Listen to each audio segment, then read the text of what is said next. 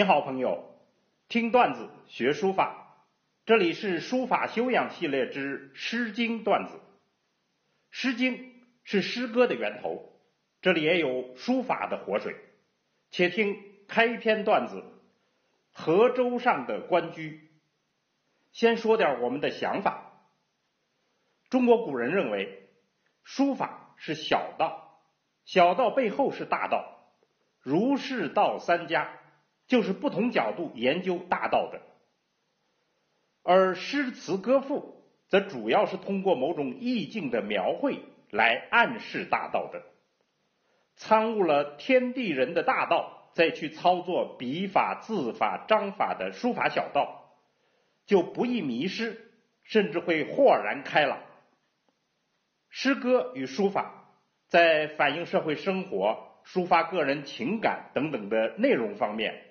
在韵律、节奏、章法布局的形式方面都有微妙的互通。很多大家之所以能在多种艺术形式中任意驰骋，原因就在于他们掌握了其中互通互鉴的方法手段。这就是我们想讲的修养。下来，我们就欣赏诗三百的第一首《关雎》。关关雎鸠，在河之洲。关关关关，雎鸠鸟儿在歌唱。在什么地方歌唱呢？在大河的小洲上。下来，惊鸿般的美女就出场了。窈窕淑女，君子好逑。身材窈窕的淑女啊，简直是君子最好的配偶。以上看来是写的实景，下面就荡开去写心情。参差荇菜，左右流之。长长短短的荇菜，左捋一把，右捋一把。窈窕淑女，寤寐求之。身材窈窕的淑女啊，白天想她，晚上也在想她。进一步荡开去写心境，就是深层了。求之不得，寤寐思服。想他而得不到，白天黑夜都在思念。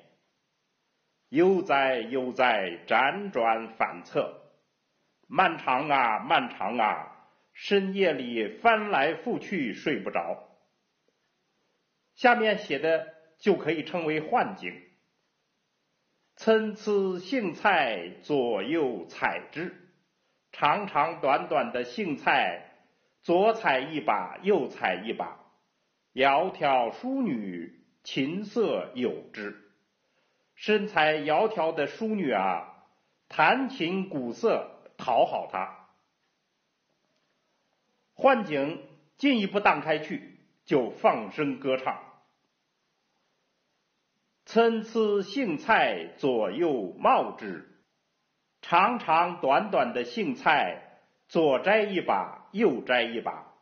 窈窕淑女，钟鼓乐之。身材窈窕的淑女啊，敲钟打鼓来取悦他。整体看来，这就是从一个美景逐渐荡开去，变换了几个镜头，写出了心景。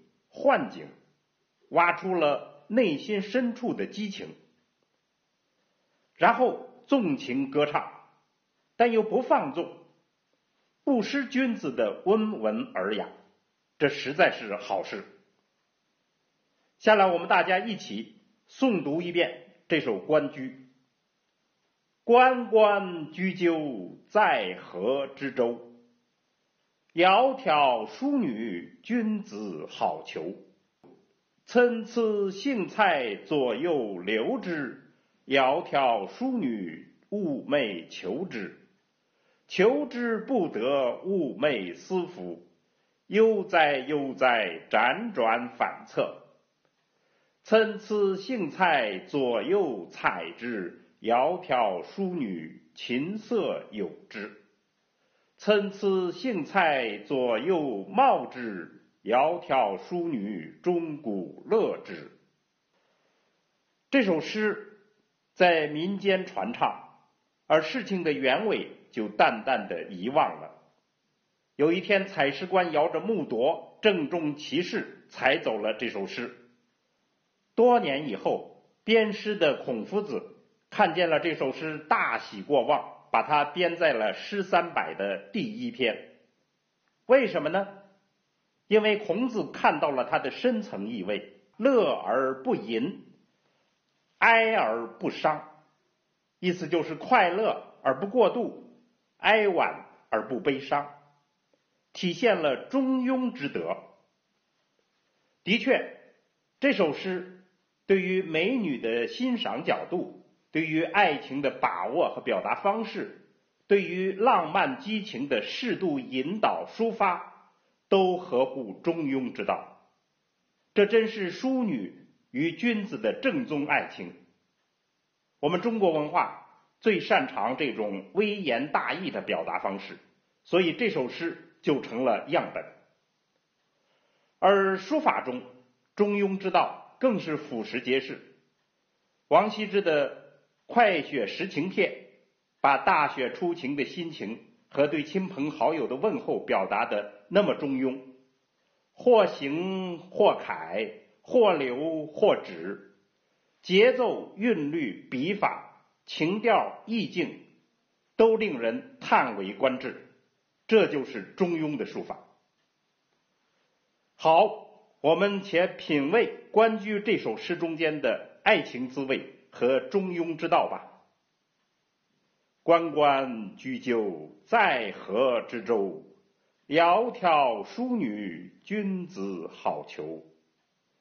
朋友们，我们下次再见。